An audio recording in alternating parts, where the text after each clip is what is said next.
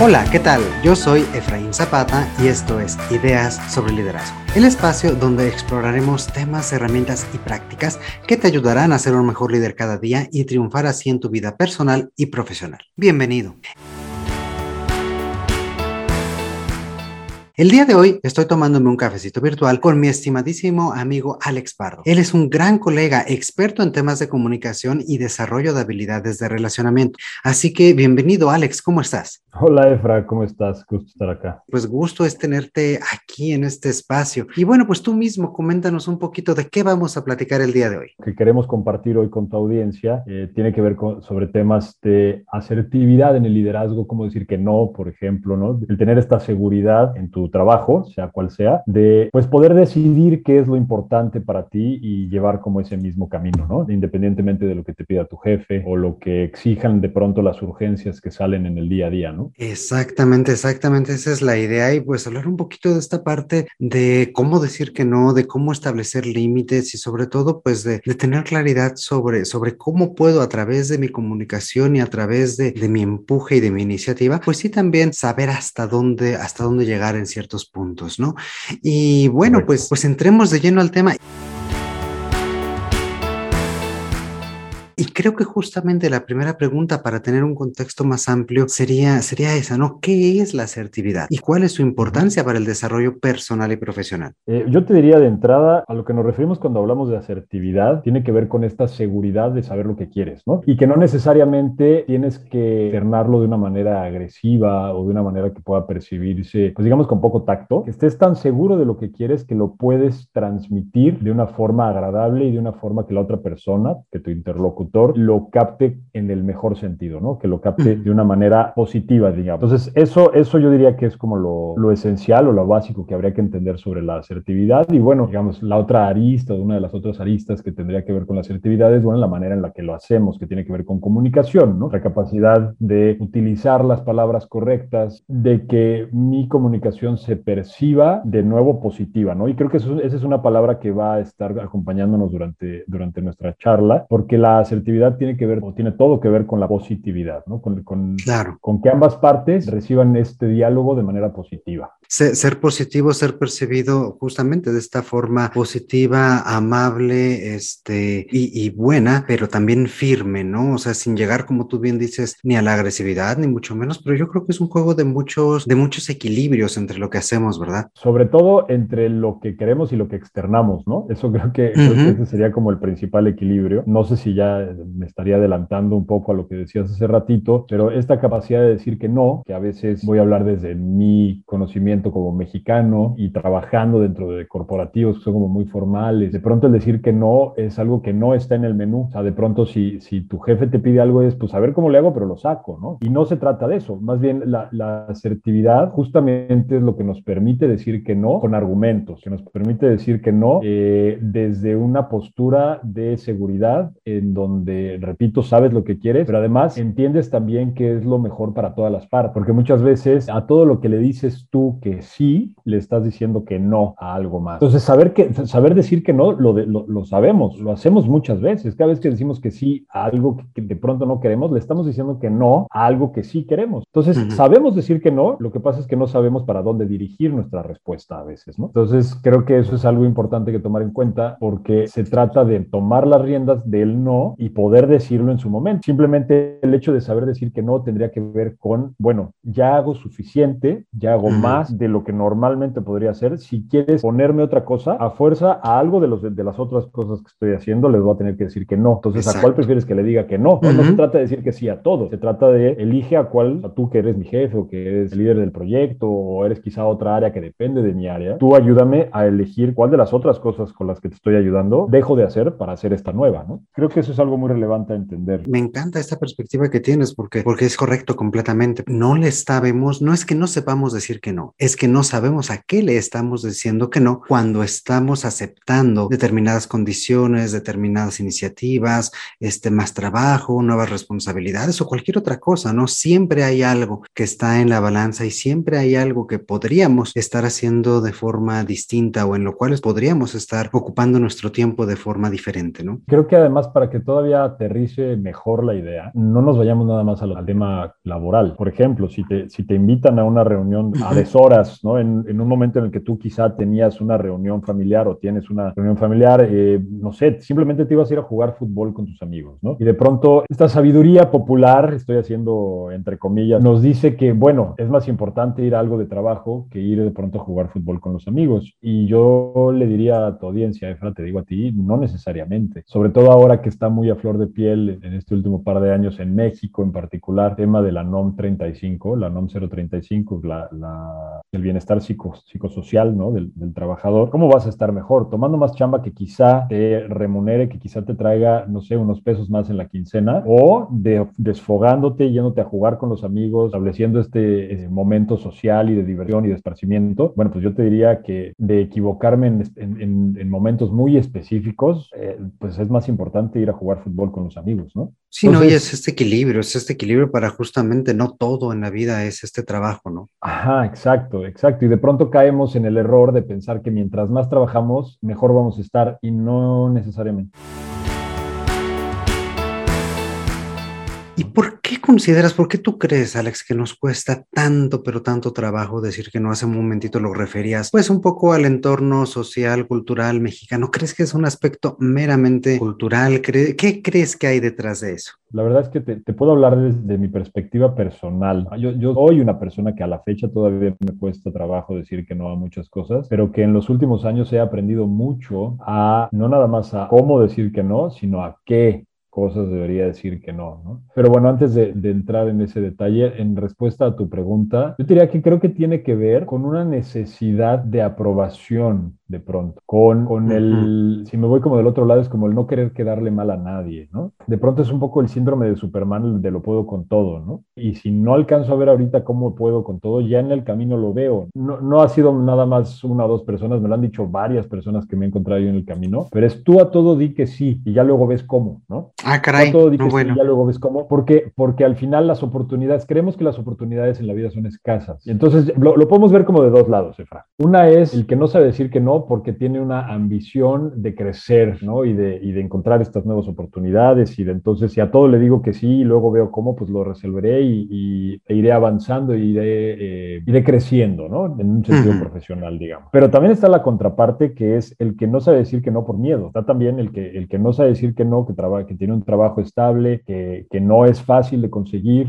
eh, que sabemos que si nos quedamos sin chamba de pronto, pues no es tan sencillo eh, encontrar otra igual o recuperarla, uh -huh. ¿no? Eh, y entonces a todo decimos que sí, porque no le vaya yo a decir que no y entonces me quede sin trabajo, ¿no? Creo, Efra, que es importante entender que ambos son igualmente desgastantes, porque todo lo que decimos que sí, que quizá no queremos hacer, también tiene una mella o tiene una afectación en nosotros mismos. Simplemente la parte emocional, y creo que la parte emocional tiene que ver mucho con, con este tema que estamos diciendo. No, pues yo estoy de acuerdo, o sea, creo que es difícil darnos cuenta a qué podemos decir que no por este tipo de paradigmas, ¿no? Por este tipo de creencia de decir, bueno, es que yo siempre tengo que estar aceptando y en la medida en que yo acepte, pues voy a tener mejores oportunidades y voy a tener un mejor crecimiento. Y es que si yo no digo que sí, alguien más lo va a decir. Y es que si yo no digo que sí, este, a mí ya no me van a voltear a ver. Y es que si yo no digo que sí, pues N cantidad de excusas, pretextos y temas que pueden ir saliendo, ¿no? Lo veo también desde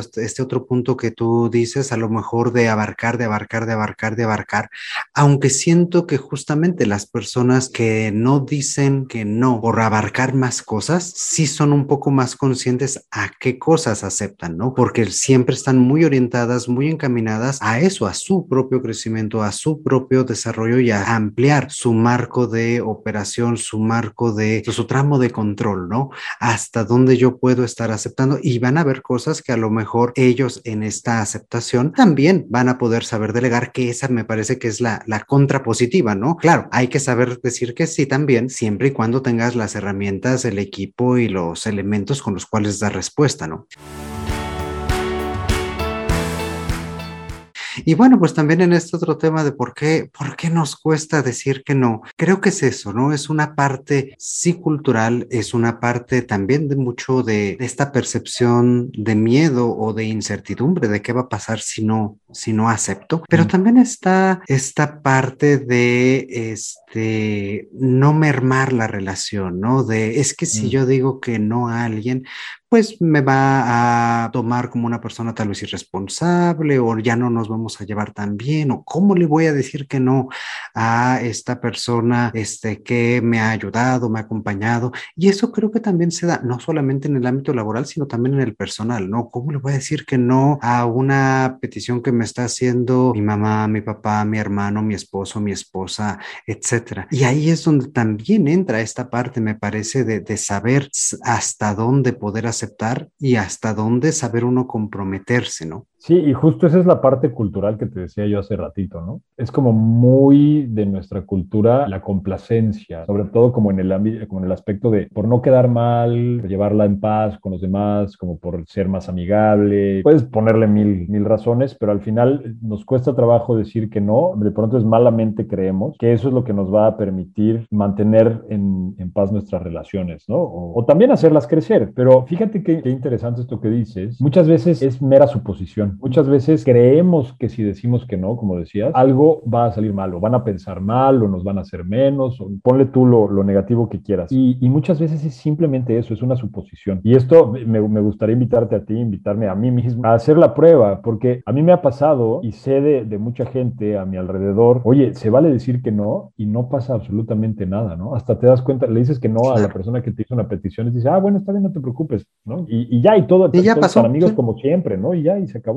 Y, y, y tú, mientras tanto, que estabas todo preocupado y que estabas angustiado y es que, dices que no, te dicen no pasa nada, no te preocupes, gracias de todos modos. Y es así como, uff, ¿no? Respiras. Así, claro. Tan fácil era, tan fácil era. Y de pronto, volviendo a lo que, a lo que preguntabas inicialmente sobre la asertividad, eso también tiene que ver con la asertividad, ¿no? El atreverme. Exacto. El atrever. Y ahora, en un ambiente laboral donde a lo mejor sí hay, pues, este un poco más de miedo, un poco más de escosor por las repercusiones, entre comillas, como dices tú, que pudiera presentarse, ¿qué nos recomendarías para justamente si a lo mejor llega mi jefe con más responsabilidades, nuevas tareas? Este, ya nos dabas un tip muy bueno hace rato, ¿no? Bueno, podría aceptar estas a reserva de pues ver qué otras puedo dejar de hacer, ¿no? Este, ¿qué, ¿de qué otra forma consideras o, o de qué otro consejo nos darías para saber decir que no de una forma elegante, suave, pero firme? Hay, hay, como varios, varias maneras que te podría yo comentar. Ninguna de ellas va a ser una fórmula porque al final es importante tenerlo en cuenta que todo depende del contexto, ¿no? Cuando nos intentan vender una fórmula para estas cosas, así como de infomercial, ya sabes, difícilmente va a funcionar para todas las situaciones. Entonces yo, yo, yo quisiera primero hacer esa distinción que, que depende mucho del contexto,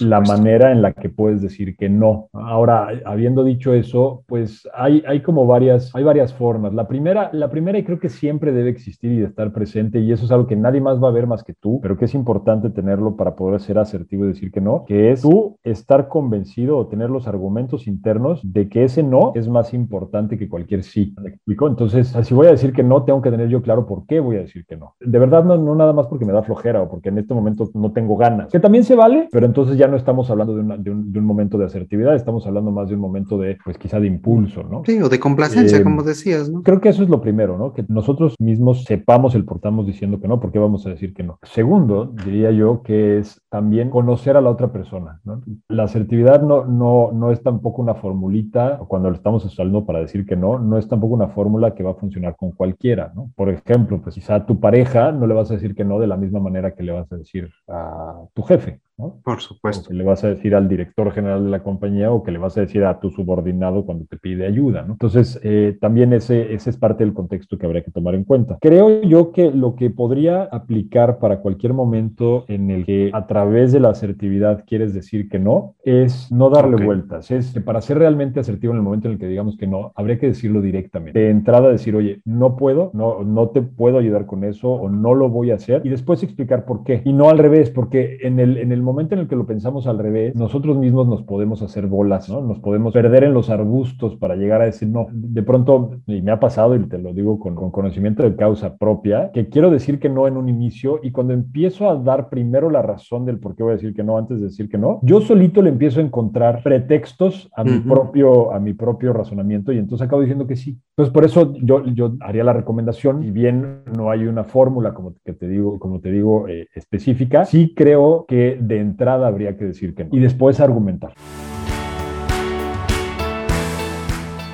No, y me gusta esto porque creo que marcas un proceso de pensamiento pues muy claro, ¿no? O sea, primero saber muy bien por qué voy a decir que no, yo tener mis propios este, razones, mis propios argumentos. Eso es, digamos, es todavía interno, es todavía mental. La primera parte a lo mejor que tendríamos que hacer es ser muy directo, muy claro con otra persona, no puedo hacer esto. Posteriormente ya la argumentación, no puedo hacer esto por esto, esto, esto, esto y esto otro, ¿no? Y a lo mejor por último, el último, el, lo primero que comenzabas diciendo, ¿no? Y si lo necesitas que lo haga, a lo mejor el precio, o no el precio, sino, sino lo que necesito de tu parte para que me ayudes a hacer esto que me estás pidiendo, es ver cómo destrabar ciertas cargas, cómo de, este, dejar de lado ciertas otras este, responsabilidades u otros compromisos que ya se tienen con esa persona, ¿no? Y ahí me parece que queda estructurada pues una conversación pues muy profesional, ¿no? Correcto, y la verdad es que también eso lo puedes extrapolar a cualquier conversación, no nada más en términos profesionales, ¿no? O sea, incluso podría pensar yo que, ¿sabes qué? De plano no quieres esta vez ir a una reunión familiar de tu pareja, ¿no? Es, de plano no quieres, entonces entras y va a haber un, no quiero, no tengo ganas, ¿no? Y vamos a conversar y, y desde ahí puede haber como un entendimiento mayor. Cuando no sabemos decir que no, pensamos que es por darle por su lado a la otra persona, por, por la complacencia hacia la otra persona, pero en realidad con quienes estamos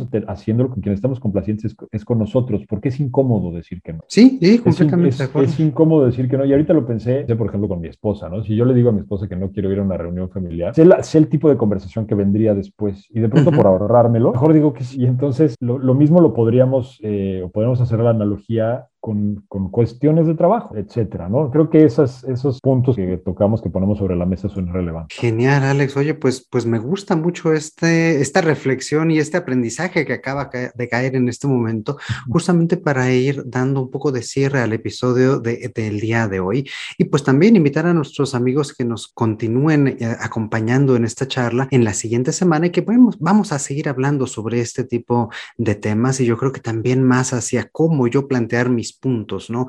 Ya sabemos a lo mejor cómo tener esta, esta claridad de decisión, ahora cómo podemos también argumentar y saber un poco más sobre cómo establecer nuestros puntos de vista de esta forma asertiva. Y pues aún nos faltan muchos, muchos temas. Este, y bueno, por lo pronto, si me lo permites, tú y yo continuamos esta charla y a ti, querido oyente, te invito, como te decía hace un momento, a que continúes con nosotros la próxima semana con la segunda parte de esta interesante charla. Para cerrar este tema del, del no, también también hay que estar conscientes, creo, Efra, que el no no es ilimitado, ¿no? Esa es como la palabra. Al final tienes que elegir muy bien tus nos, porque si a todo, de pronto te encuentras tan cómodo y tan asertivo que a todo le puedes ya decir que no, entonces puedes caer como del otro lado. ¿no? Creo, que, creo que habría que tener mucha precaución de, de saber elegir también tus batallas en ese sentido, de cuándo decir que no y cuándo sí puedes ceder, ¿no? Por supuesto, sí, digo, al final del día, como decíamos al inicio, este es un tema de mucho, mucho equilibrio. Y tienes razón, a lo mejor ahorita nos centramos más en cómo mover el fiel de esa balanza